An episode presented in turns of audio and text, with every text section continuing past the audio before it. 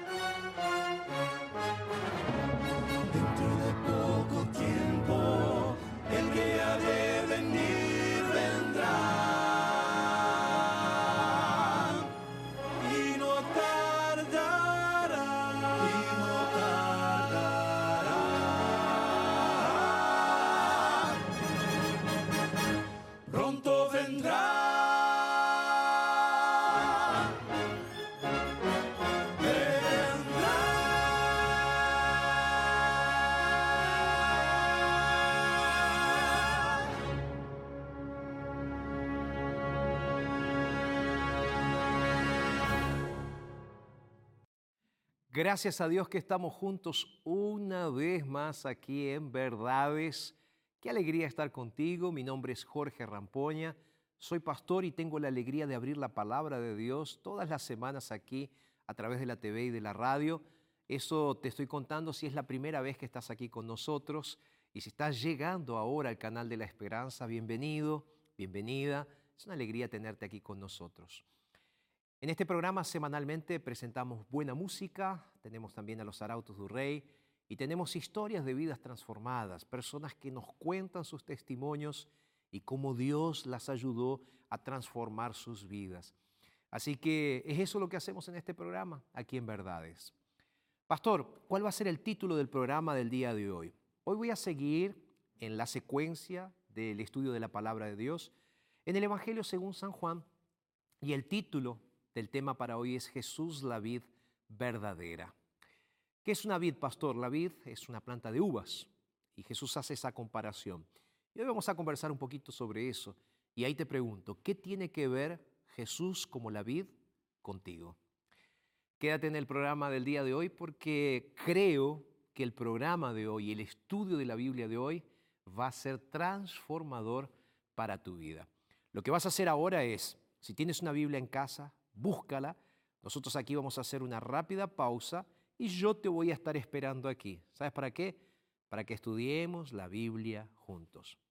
Pausa y ya regresamos aquí en Verdades.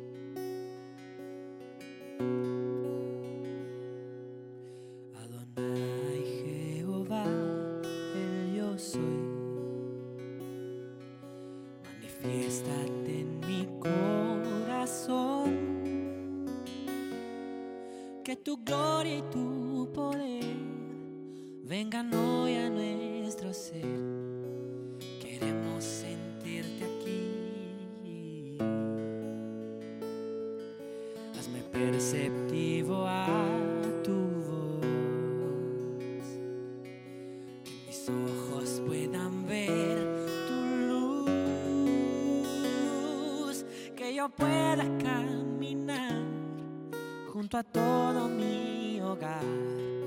llegar al prometido lugar. Muéstrame tu gloria,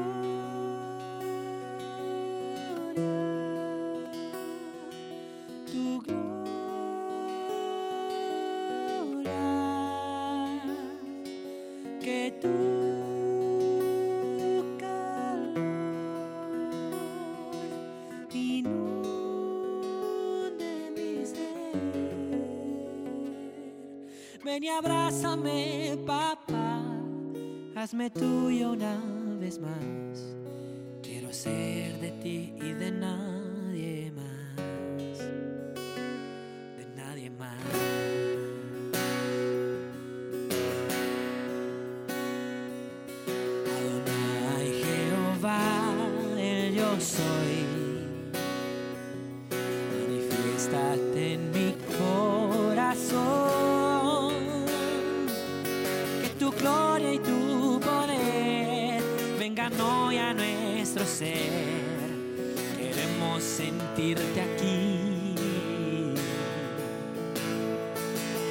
Hazme perceptivo a tu voz.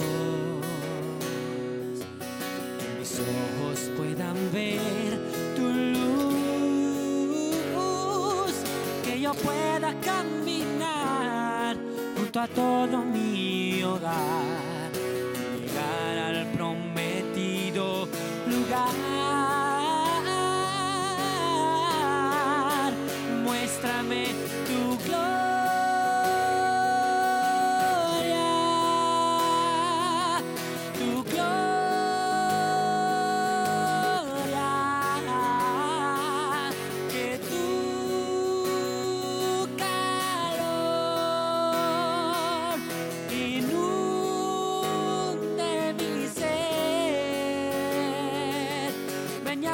Abrázame, papá, hazme tuya una vez más.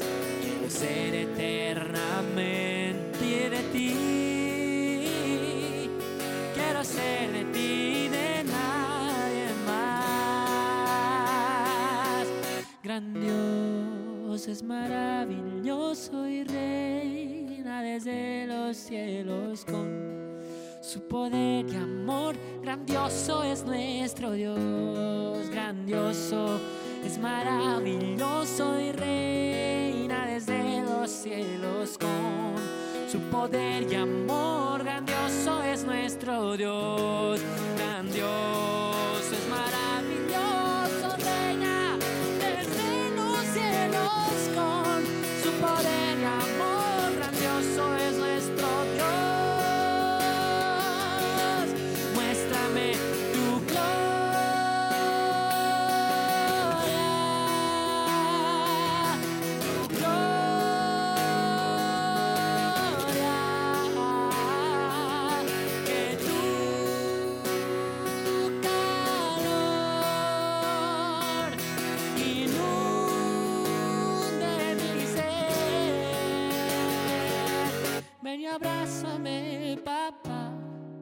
hazme tuyo una vez más. Quiero ser de ti y de nadie más.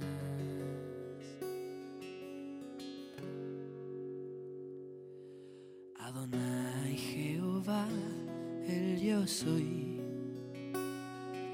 Hazme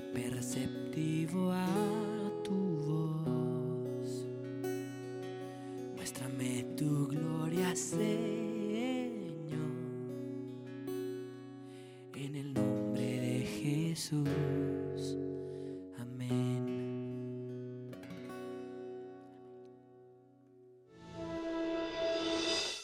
Yo realmente creía que la depresión era cosa de, de gente que tenía pereza, como muchos piensan, que no quiere hacer nada. Yo comencé mm, a tener insomnio, me dormía cansada, me despertaba cansada, tenía muchas ganas de llorar, pero no quería llorar enfrente de las personas. A veces entraba en el baño, incluso en mi lugar de trabajo, y lloraba, lloraba, me lavaba el rostro y a veces decía, no, solo estoy bostezando, cualquier cosa parecía, para no demostrar que estaba sintiendo algo. Salir con mi familia, no quería salir con mi familia. Mis obligaciones en la iglesia también las dejé de lado porque ya no tenía ánimo para nada. Cuando tenía que ir a la iglesia, voy a decir así, iba porque sentía la obligación de cumplir el protocolo de estar allá. Cuando llegaba ya quería que fuera la hora de salir, entonces eh, secretaría quedó a un lado porque no lograba hacerlo, no, no tenía ánimo. Entonces todo para mí era sacrificio. Sonreírle a alguien era un sacrificio. Mirar a mi hijo y aparentar que estaba todo bien era un sacrificio. Porque yo creía que tenía que aparentar para todos que yo estaba bien. Y hacer de cuenta que uno está bien es un sacrificio enorme y duele mucho el cuerpo. Después de todo eso, yo pasé por algunos tratamientos y decidí que el tratamiento alternativo sería algo que cambiaría mi vida. Para mí, trabajar en la tierra es uno de los remedios, de los ocho remedios naturales que Dios nos dio. El aire puro me hizo muy bien. Tratar con la tierra, tratar con la planta, tener aquellas ocho horas de sueño perfectas que Dios nos dio, eso, eso fue muy bueno para mí. Para que yo pudiera salir de ese mundo oscuro, de todos aquellos momentos malos, a un momento hoy maravilloso que Dios me dio. Eh, mi sostén económico hoy es trabajar en jardinería y me está gustando tanto, tanto que aumentaron tanto los clientes que me quedo cada día más maravillada. ¿Por qué? Porque Dios me está dando esa oportunidad de hacerlo mejor y que yo no esté desanimada. En cuanto a la iglesia, principalmente el cargo de la secretaría que había dejado, ahora gracias a Dios tengo más ánimo. Eh, incluso digo que me da un poco de celos si de repente viene alguien, pero también estoy ejerciendo otros cargos, porque si tengo esta oportunidad de aprender, ¿por qué no?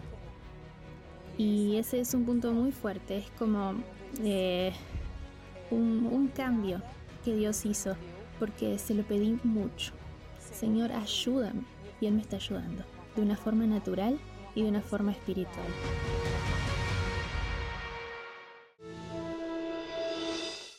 Estaba pensando en esta historia que acabas de ver y, y muchas veces pienso cómo, cómo Dios se manifiesta de formas eh, a veces sobrenaturales y a veces de formas comunes, ¿no? Pero Dios siempre se manifiesta y Dios siempre llega en el momento justo. A ti que estás orando por algo especial, déjame decirte algo. El Señor va a responder tu oración. A veces con un sí, a veces con un no y a veces con un simplemente espera un poco. ¿Ok? Así que si Dios te está diciendo espera, acéptalo, porque Dios sabe lo que es lo mejor para ti. Y si quieres saber un poco más acerca de la voluntad de Dios, yo quiero invitarte para que estudies la Biblia con nosotros en la mayor escuela bíblica del mundo. Si quieres pedir un curso bíblico, van a estar saliendo aquí en la pantalla y de esa manera vas a saber cuál es la voluntad de Dios para tu vida. ¿Ok? Así que de esa manera vas a poder estudiar la Biblia con nosotros. ¿Cómo hacemos? Más 55 12 98 114 60 para que converses con nosotros a través de WhatsApp. Y si lo prefieres, entras ahí a nuestra página nuevotiempo.org barra escuela bíblica, la página a través de la cual puedes solicitar un curso bíblico completamente gratuito. ¿Está bien? ¿Sí? ¿Vas a pedirlo? No demores, ahora es el tiempo de pedir. ¿Está bien? Bueno, vamos a hacer lo siguiente. Yo ya estoy aquí con mi Biblia, que va a estar abierta ahora, pero estoy con mi Biblia aquí, listo para comenzar el estudio de la palabra de Dios. Toma un agua, busca tu Biblia y ven aquí con nosotros para sentarte en el estudio de la palabra del día de hoy. Pausa, ya regresamos.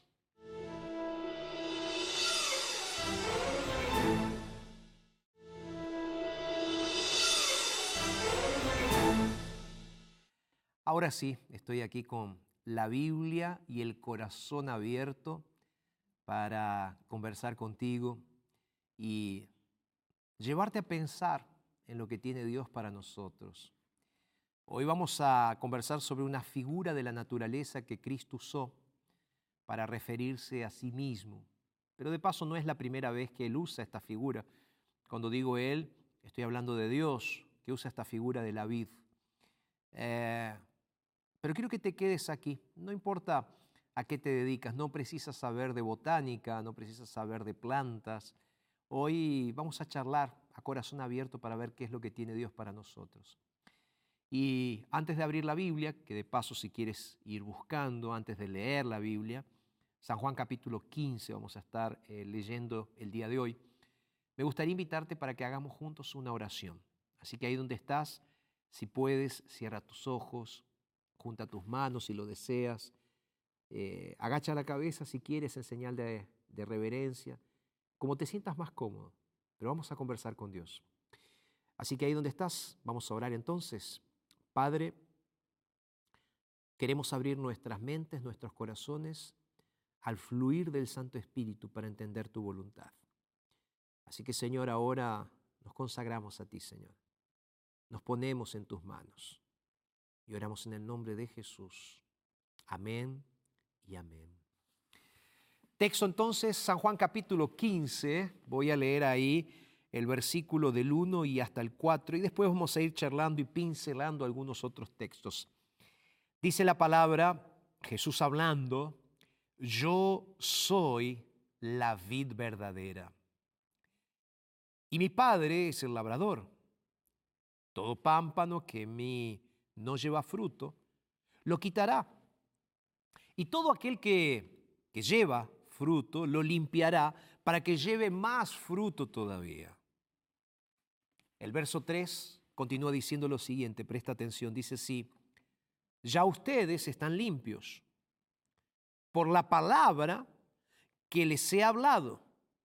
Y en el verso 4 Jesús agrega, permanezcan en mí y yo en ustedes. Como el pámpano no puede llevar fruto por sí mismo si no permanece en la vid, así tampoco ustedes si no permanecen en mí. Yo sé que has leído muchísimas veces este texto. Yo he predicado en algunas oportunidades sobre este texto y hablando de otras perspectivas. Pero me gusta pensar en la figura que Jesús está utilizando aquí. Pastor, ¿cuál es la figura que Jesús está utilizando? Bueno, Ah, cuando hablo de figura estoy hablando de una ilustración. Él está haciendo una comparación aquí muy interesante y usando una figura ya que Dios usó en el Antiguo Testamento, pero en un otro, en un, de, una otra manera, en un otro concepto.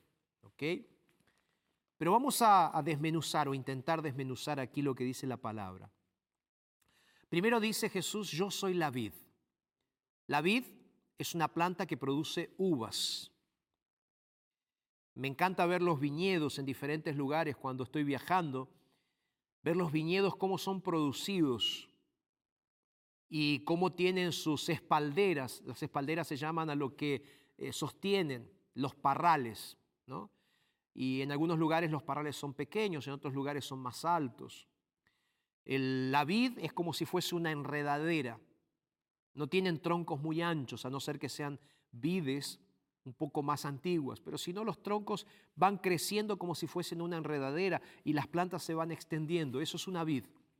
Y produce las uvas, que son los ramos que tú compras en el supermercado, ¿verdad? Los ramilletes de uvas. Entonces Jesús se compara y él dice, yo soy como la vid, o yo soy la vid. El segundo punto que Jesús menciona, él dice, mi padre es el labrador.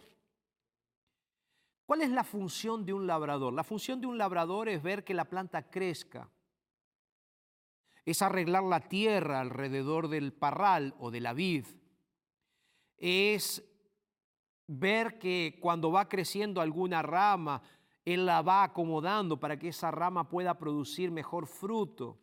O si hay que cortar alguna rama también para darle fuerza a la planta, él también lo hace. El labrador es quien cuida la planta. Ahora, si tú prestaste atención, Jesús va a decir, ustedes son los pámpanos.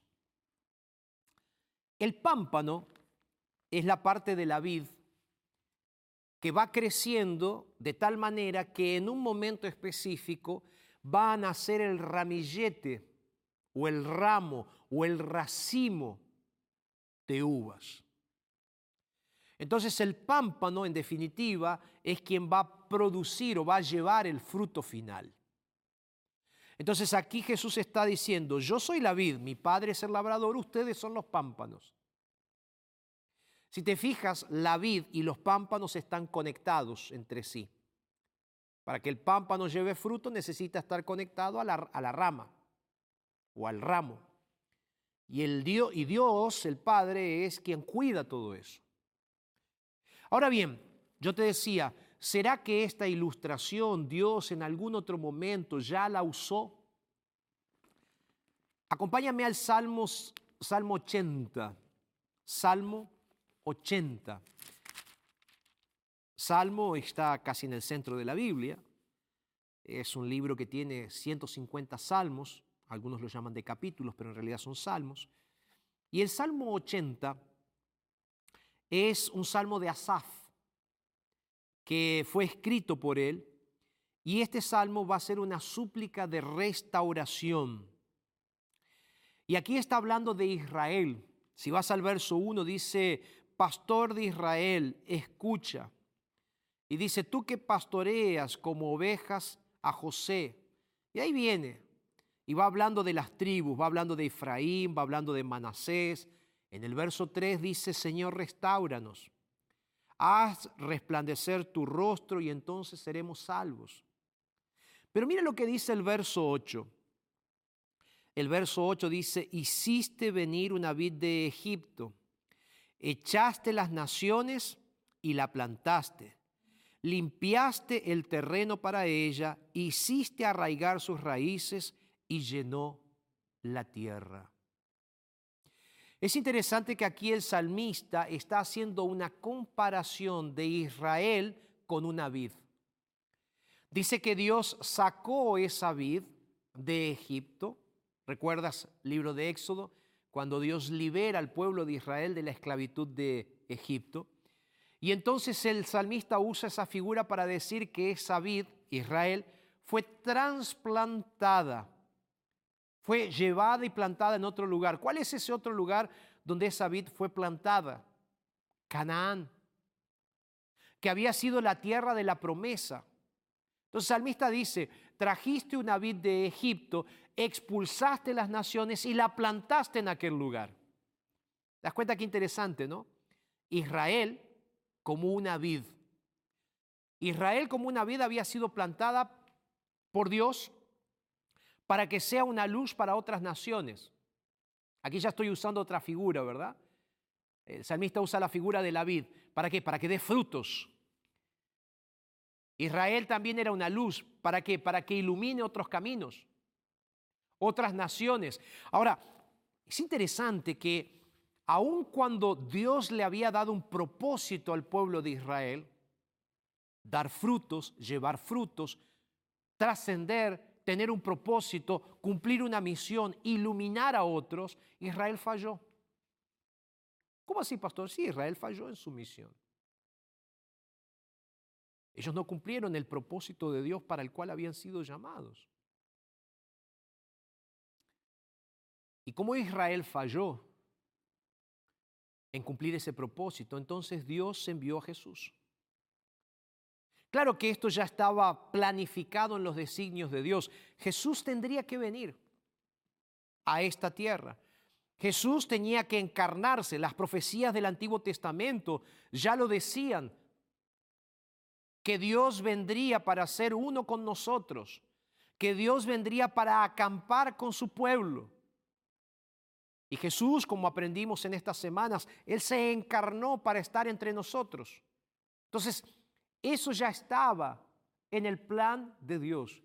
Ahora, el plan de Dios era que Israel realmente fuese relevante, pero Israel no fue relevante. Y ahora con la venida de Jesús, Dios levanta otra vid. Solo que esta es la vid verdadera. Y Dios planta esta vid en dónde? En Israel.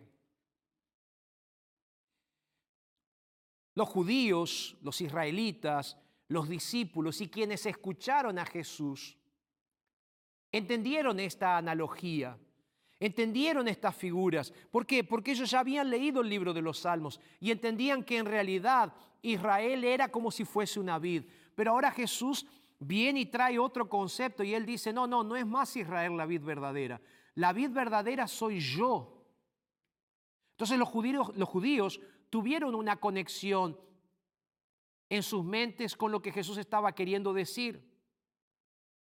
Los judíos pensaban que ellos se salvarían porque habían nacido en la nación elegida. Sin embargo, ahora Jesús viene y les dice, no, queridos, yo soy la vid verdadera. Si ustedes tienen que ser salvos, no sirve simplemente nacer en el pueblo escogido o elegido. Ustedes tienen que estar conectados conmigo. Porque solo yo puedo traerles la verdadera salvación. Y el punto que Jesús va a destacar en este discurso maravilloso que Él le da a sus discípulos, en esa palabra que Él les da a esos discípulos, en esa enseñanza que Él les da a los discípulos, Él les va a decir, muchachos, ustedes pueden estar conectados étnicamente hablando. Ustedes pueden estar conectados con su ADN de haber nacido en el pueblo elegido. Pero si ustedes no están conectados a mí, ustedes no verán el reino de los cielos, porque yo soy la vid verdadera.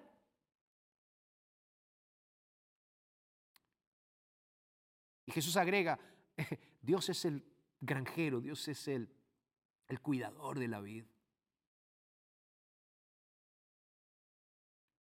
Jesús es la vid, pero quien cuida del crecimiento, quien cuida de los frutos, quien cuida de los pámpanos es Dios. Yo lo leí ahí en Juan capítulo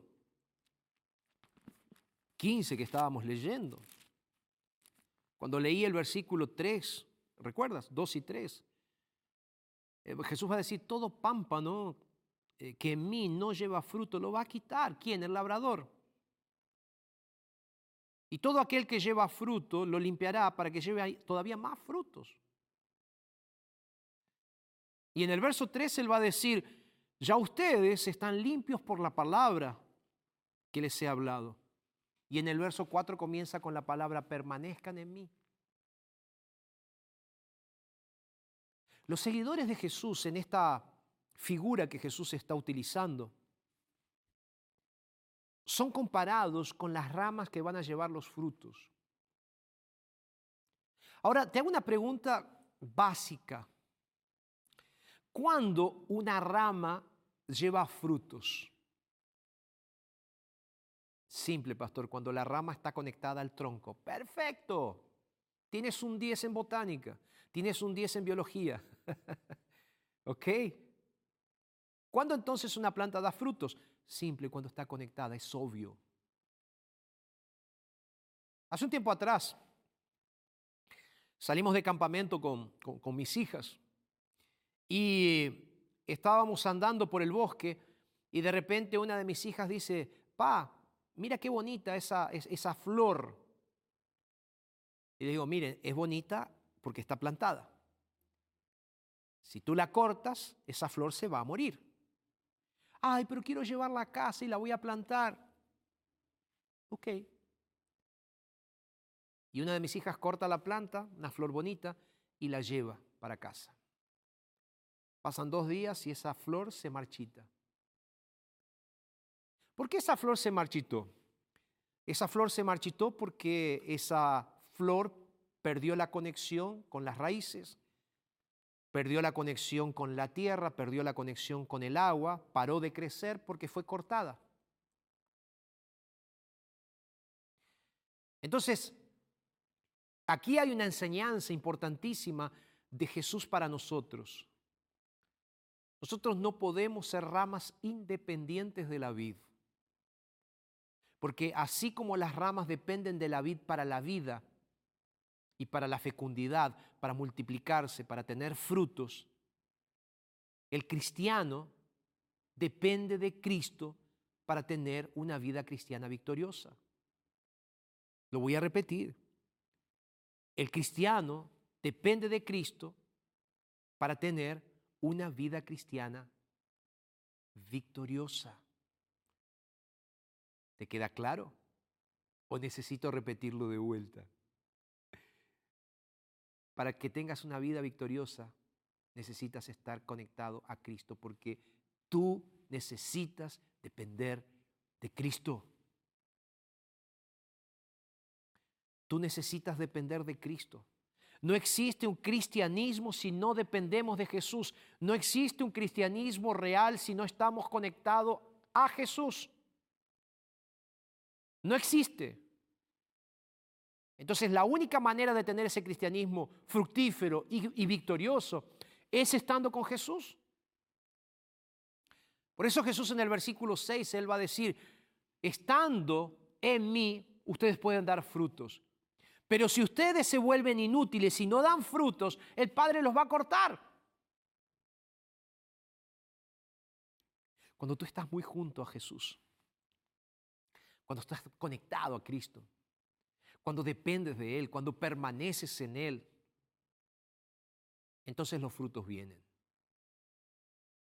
¿Sabes? Una dedicación así eventual, en algunos momentos, una, una dedicación a Cristo en algunos momentos de tu vida, en algunos horarios simplemente, no es suficiente. Necesitamos estar conectados a Cristo todo el tiempo. Porque si no estamos conectados a Cristo, perdemos la capacidad de vivir. El apóstol Pablo tiene unas palabras muy bonitas allí en segunda de Timoteo, donde él va a trabajar un poco esta idea. Eh, él va a trabajar allí justamente que nosotros necesitamos estar conectados y que necesitamos estar conectados a Cristo a través de la palabra. Hablándole a Timoteo, ahí en 2 de Timoteo capítulo 3, Pablo le va a decir ahí, amigo, tú tienes que conectarte a la escritura, porque la escritura es necesaria para conectarte a Dios, para conocer a Dios, para corregir, para instruir. Ahora, si no nos conectamos a Cristo, va a pasar lo que dice el apóstol Pablo en 2 de Timoteo capítulo 3, a partir del versículo 1 y hasta el 5, que habrá personas que se dicen ser de una manera, pero que sus frutos no representan esa piedad. Es muy triste leer lo que dice Timoteo, que dice que en los últimos días van a venir días peligrosos y va a haber personas que van a ser amadores de sí mismos, avaros, sin afecto natural. Personas que van a tener apariencia de piedad, pero que van a negar la eficacia de, esta. Lo que está diciendo es, mis queridos, va a haber un momento en el cual va a haber personas que se dicen ser seguidores de Cristo, pero en realidad no dan los frutos de Cristo, porque no están conectados a Cristo. Entonces, esas personas son nada más y nada menos que plantas secas que plantas de plástico que parecen bonitas a la vista de los otros, pero que en realidad nunca van a dar frutos. Por eso el llamado de Jesús es, ustedes tienen que producir frutos. Y ahí viene la pregunta, ¿cómo producir esos frutos? Y ahí en Timoteo capítulo 3, verso 16, el apóstol Pablo va a decir, amigos, es el labrador que viene y nos corrige. Claro, él no usa estas palabras, pero él va a decir, toda la escritura es inspirada por Dios. ¿Recuerdas que Jesús dijo, ustedes son limpios por la palabra? ¿Quién limpia a través de la palabra? Dios. Y Pablo va a decir, esa palabra, esa escritura que es inspirada por Dios y es útil para enseñar, es útil para redarguir, es útil para corregir, es útil para instruir, a fin de que el hombre de Dios sea perfecto, enteramente preparado para toda buena obra, limpios a través de las pruebas para tener una vida de frutos y consagración al Señor. ¿Cómo es esto, pastor? Sí. Una vida limpia para reflejar el carácter de Jesús. Mira, vuelve a San Juan capítulo 15, porque las palabras de Jesús aquí son impresionantes.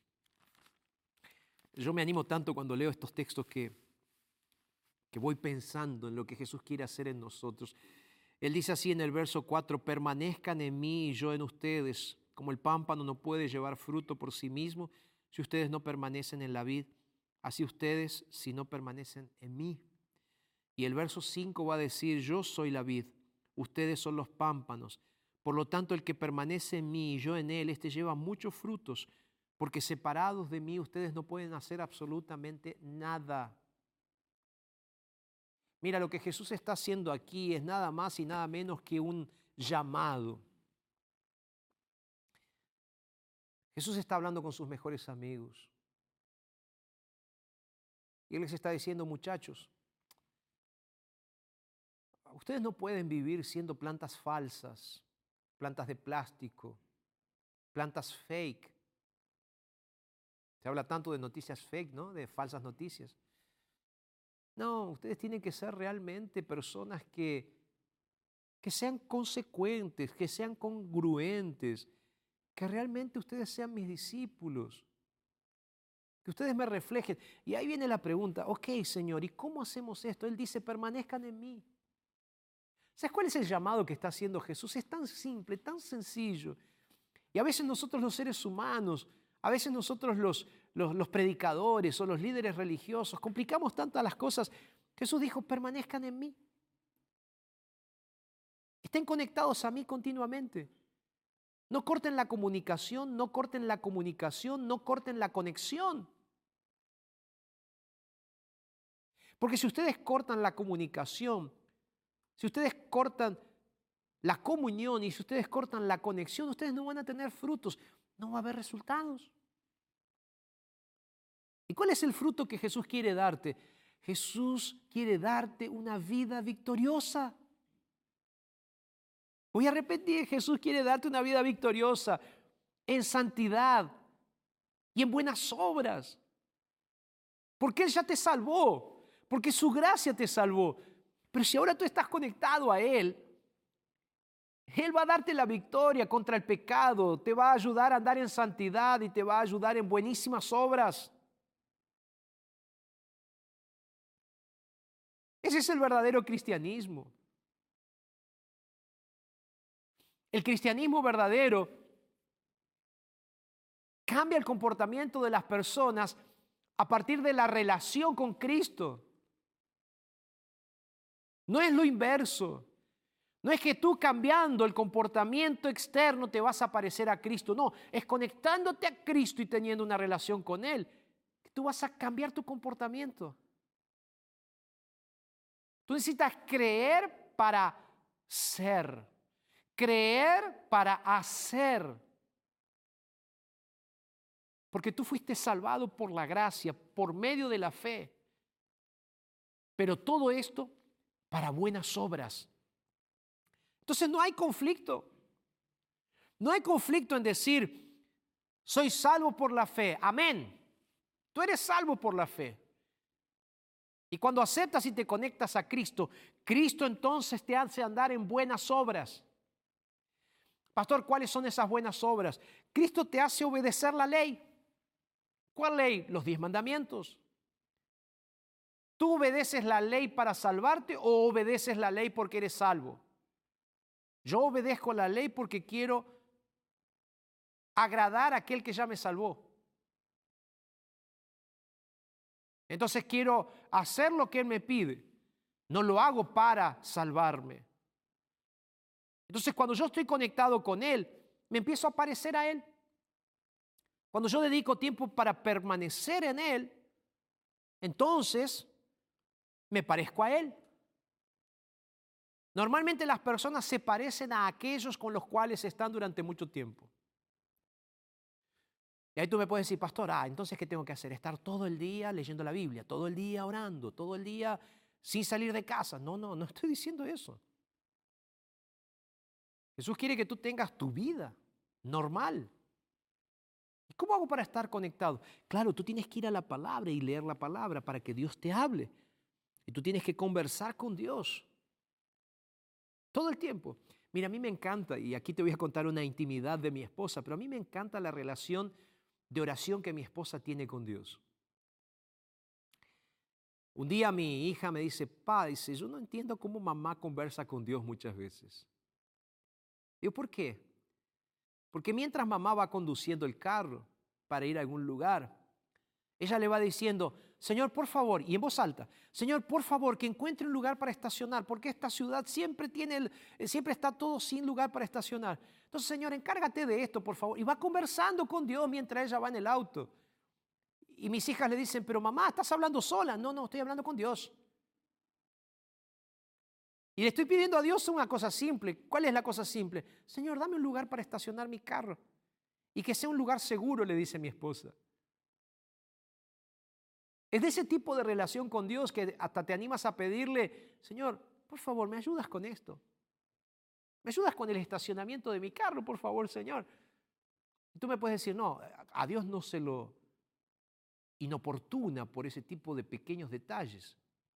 Dios es Dios y Dios quiere estar conectado contigo. Y si yo le quiero contar a Dios que estoy con ese problema del estacionamiento, ¿por qué no se lo puedo contar a Dios si Dios es mi mejor amigo? Cuando comenzamos a desarrollar ese tipo de relación con Dios, de estar conectados con Él. Mira, yo oré antes de comenzar el programa y, estaba orando para hablarte. Y le decía, Señor, que no sean mis palabras. Claro, no me quiero poner como ejemplo.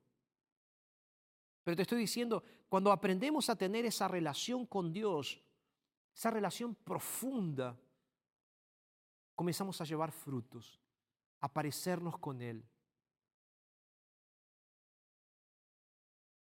Si nos desconectamos de Jesús, Jesús dijo, sin mí ustedes no van a poder hacer absolutamente nada.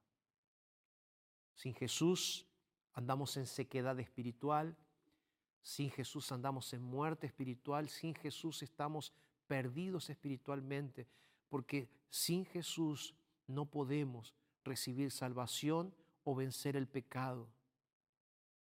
Nosotros estamos marcados por el pecado Estamos marcados por el pecado para morir eternamente y solo a través de la gracia de Jesús podemos ser salvos. Pero a partir del momento en que nos conectamos con Cristo, aceptamos su salvación y decidimos vivir permanentemente conectados a Él, nuestra vida se transforma en una vida de servicio y de frutos a otras personas. Te voy a decir algo que puede sonar duro. Pero si tú no estás realizando buenas obras para otros, si tú no estás siendo una bendición para otras personas, para y piensa. Si no estás siendo víctima del egoísmo, de la vanidad, de tus propios intereses, porque no estás dejando o dedicando tiempo para estar conectado a la vida. Si no nos conectamos a Cristo, lo que vamos a producir son frutos artificiales, bonitos por fuera, pero huecos y secos por dentro. Las exterioridades de una religión vacía jamás podrán hacer que otras personas conozcan a Dios. El secreto está en permanecer en Cristo de tal manera de que esa permanencia te lleve a la obediencia. Allí en San Juan 15, Jesús después va a decir que necesitamos seguir la voluntad de Dios para obedecer a Dios. Y al mismo tiempo, Jesús dice, ustedes van a ser mis amigos si ustedes hacen lo que yo les pido. ¿Cómo hacemos para hacer lo que Jesús nos pide? Simple conectados a Jesús. Basta de vivir desconectados. Es tiempo de volver a Jesús para conectarte, para permanecer en Jesús, para estar ligado a Jesús, para que seas uno con Cristo. de tal manera que esa unidad te lleve a tener esos frutos maravillosos, a través de los cuales el Espíritu Santo va a obrar en la vida de otras personas usándote a ti. Y eso es maravilloso. Jesús es la vid, pero Jesús va a dar frutos solamente a través de ti. La pregunta que te hago es, ¿tú estás dispuesto este día a reconectarte a la vid verdadera? ¿A permanecer en Cristo? Si es así, ahí donde estás, mientras Arautos canta, te invito para que cierres tus ojos y puedas orar junto conmigo. Arautos, por favor canten.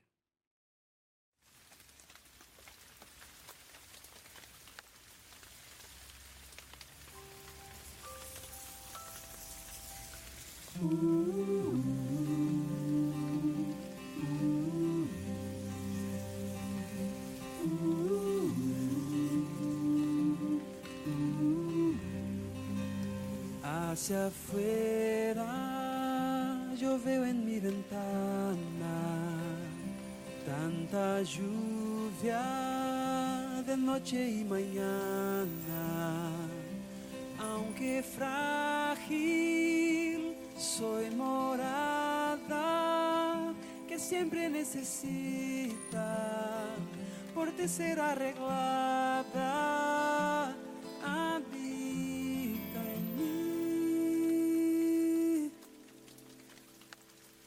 Sé que es tarde, espera un momento, no te vayas, tu voz en mí yo siento. Hace tiempo estoy cerrado, tú tienes esa llave que quita el pecado.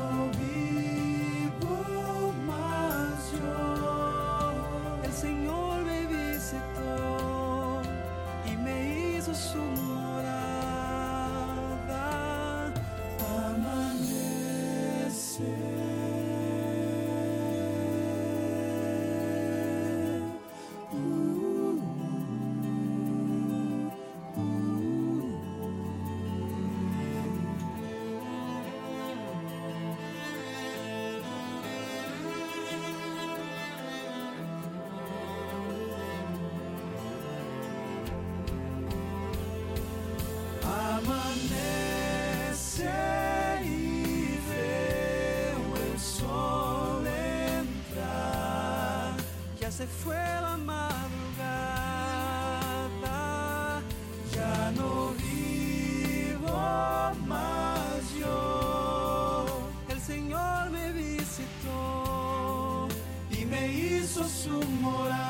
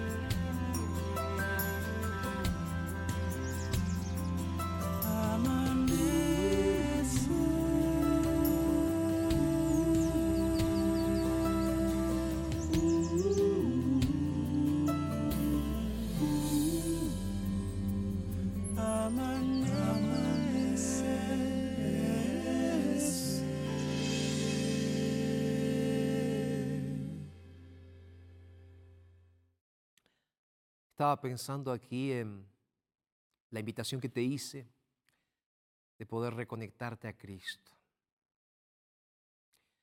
¿Sabes que tan solo dos capítulos más adelante Jesús, en el capítulo 17 del verso, el verso 3 de Juan,